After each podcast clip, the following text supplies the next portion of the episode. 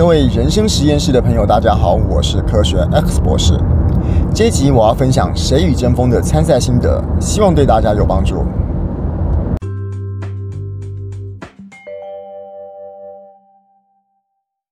觉得评审讲的不对，要不要反驳他？每一次啊，我们在这个第二现场看看着荧幕，然后来欣赏台上的选手们在比赛的时候，都会看到评审的讲评。那评审讲评的时候，当然台上的那个人可能没有办法直接对评审的讲评做出回答，可是我们在第二现场看的人意见都非常非常多。有时候会觉得说，哎，这个评审说的真对。可是也有很多时候觉得说，这个评审怎么会这样讲？这个评审这样问根本没道理。这个评审点评的这个地方根本不专业。在第二现场的选手们常常会有这样子的的反应。那我想要讲的是，好，今天是台上那个人了。当然，台上那个人今天在录影的过程中讲话的这个。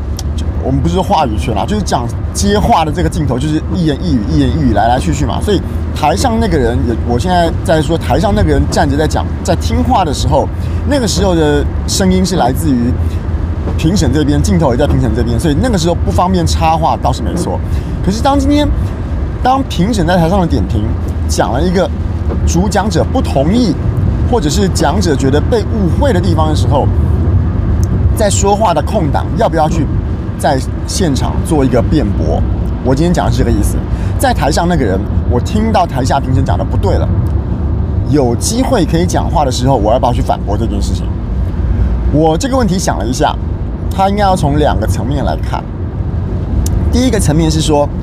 首先你觉得不同意评审的点评的地方是在什么地方？第一点哦，如果这个评审点评的不同意的地方，他讲的是一个你的。论述你的姿态、你的手势，这种比较可以来评断的。比方讲说，我曾经被说过，我今天呃，因为在台上的人都会被教说，我们需要跟观众 eye contact，而且我也喜欢跟观众做眼神交流，来确定说我想要传达的意思有没有传达到观众的心里面去。所以我常常看观众，可是有时候在台上的时候啊。制作人会跟我们特别交代说，不要离开这个他指定的位置，因为其实我们现场的摄影机很多是固定式的，它没办法跟着人走，所以如果能够不要动，会尽量不要动，这个会比较符合制作人在画面上面以及这个摄影机配置的需求。好，所以有时候我想动的时候，我会特别去顾虑这点而不敢动。那这个时候评审说，其实你可以多动一动啊。当然，评审不会被制作人交代说，那个头上台上的讲者有被说没事不要移动，所以这点就算，他一定不会被交代到这个。所以台上那个人这个时候就哑巴吃黄连啦。我很想走动，可是制作人叫我没事不要动。那评审你又告诉我说没事应该多动一动，这个时候我们就矛盾了。好，那这个时候属于这种层次的，它属于是技术上的误会，不是我不动，是我被交代不要乱动比较好。然后台上的评审却因为可能我没有乱动，我没有多走动，而把我留下一个呃，不论是有扣分没扣分，或者是觉得说我可以再改进的地方，这个地方我很明显被误会了。好，我现在想要讲的是，如果是这一种层次的误解的话，我不会去讲，因为其实我的感觉是这样子。当然，这个时候可以去辩驳说，呃，你今天又不是我不不走动，是制作人叫我尽量少走动的。可是这个东西毕竟不是这个节目的主轴，我来这边讲，当然这个绝对不是我想要做的，没有错。可是这个节目的主轴不是这个，我来这边表现给大家看的，也不是想要表现给大家看，是说我是个在荧幕上很好看的人，因为我有多走动，我有多配合荧幕的。需求去做一些小小的走位，这个不是我的重点，所以这个地方如果被误会了的话，就算了，这个是真的算了的部分。那另外一种层次在技术上的误会是说，我们今天论述的内容的误会，他觉得说你这样讲好像没有什么道理，你这样讲好像我听不太懂。那平常如果是在讨论或者是跟朋友之间聊天的时候，如果不懂，我们会说不是不是，我刚刚不是这个意思，不是不是，你这样可能听错我的意思了，会想要辩驳。那当然，我们在整个三分钟的短讲里面有一个我们的脉络跟一个逻辑，而有可能，有可能台上的评审会听错，或者是觉得你不通顺，所以他在台上点评说你这个论点不通顺。那我们当然会觉得说，可是我真的不是那个意思。这个地方我也觉得可以不用反驳，因为是你不是这个意思，但是你让听的人产生这个意思了，他误会你没有错，可是他误会你其实是来自于我们的表达可能不够的流畅，或者是不够的简单，他没有需要跟着我们讲者一样花很多心思去认真去认真去思考我们这个点，他是个听众而已。我们讲的人花很多心思，除了在内容的雕琢之外，我们更应该要花很多心思是。这个内容容不容易被轻易的接受？也就是说，你可以，你当然可以说，评审就是要专心听啊，不然他怎么当评审？可是评审专心听是他的一定要做的事情，还是他应该要做的事情，还是他没做也可以的事情？也就是说，如果因为真的评审没有花很多的用心去听你的内容，而导致于有点误会的话，这个责任我觉得还是在讲者的身上。即使讲者的立论是对的，逻辑是对的，而让评审误会了这一点的话，虽然你的意思不是这个意思，但是我觉得也不需要解释，因为这边更需要检讨的是自己本身。好，那什么时候需要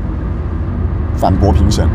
就是你的真正的你想要呈现的核心，你的做这件事情的出发点被误会的时候，我印象非常深刻哦，在说服这一集的时候，我讲了，我觉得台湾需要一位本土太空人的时候，那有一位评审是这个印象中是创投一姐了哦。当然，我不知道这一集后来在节目上，这个看起来效果是怎么样。但是他告诉我说，哎，他点评的时候就讲说，呃，其实他的第一份工作，如果我没有印象没有记错的话，如他的第一份工作就是做卫星相关工作，所以是他也是航太相关的人士。我的这个命题有误导大家的嫌疑，就是我好像凭着我说好像哦，好像哦，因为我不是他，我不知道他的意思，好像凭着我觉得自己是专业人士，就用一些大家不太懂的事情在糊弄大家。我在讲台湾需要一个本土太空人的时候，就有一个论点，他觉得很不认同是，那很久以前有一位太空人王干俊，他也确实是货真价实，他是中华民国籍。的太空人，所以他是华裔太空人没有错啊！你为什么还要再用这种台湾需要一个本土太空人来来瞒骗大家说，大家好像不知道在很久以前有王干俊这个王干俊博士存在这个事实？所以我的感觉是，他是用一种打脸的心态在告诉我。当然，他有权利可以打脸，我也虚心接受打脸哦。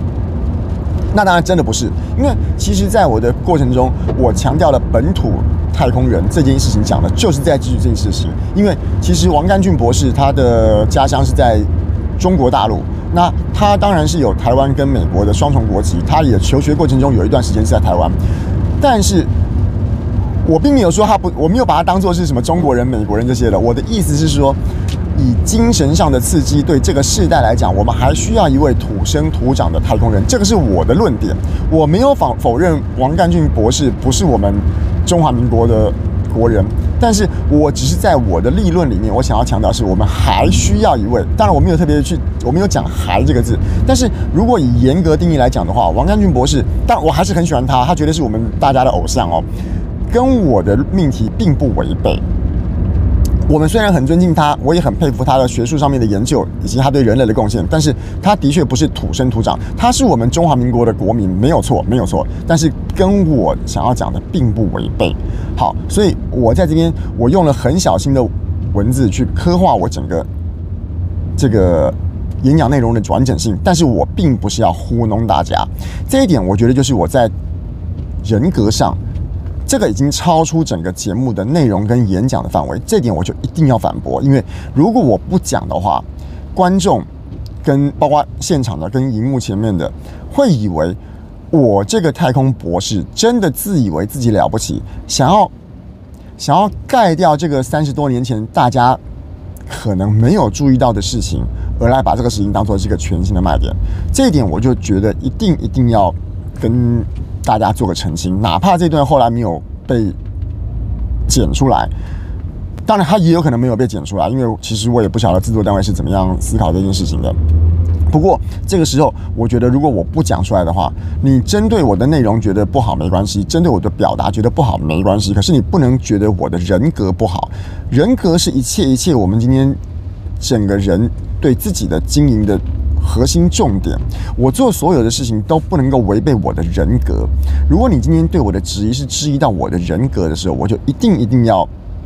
做一个反驳了，这个是我觉得整个在跟评审对谈的过程中，我们身为参赛者一个最最不应该要妥协的部分。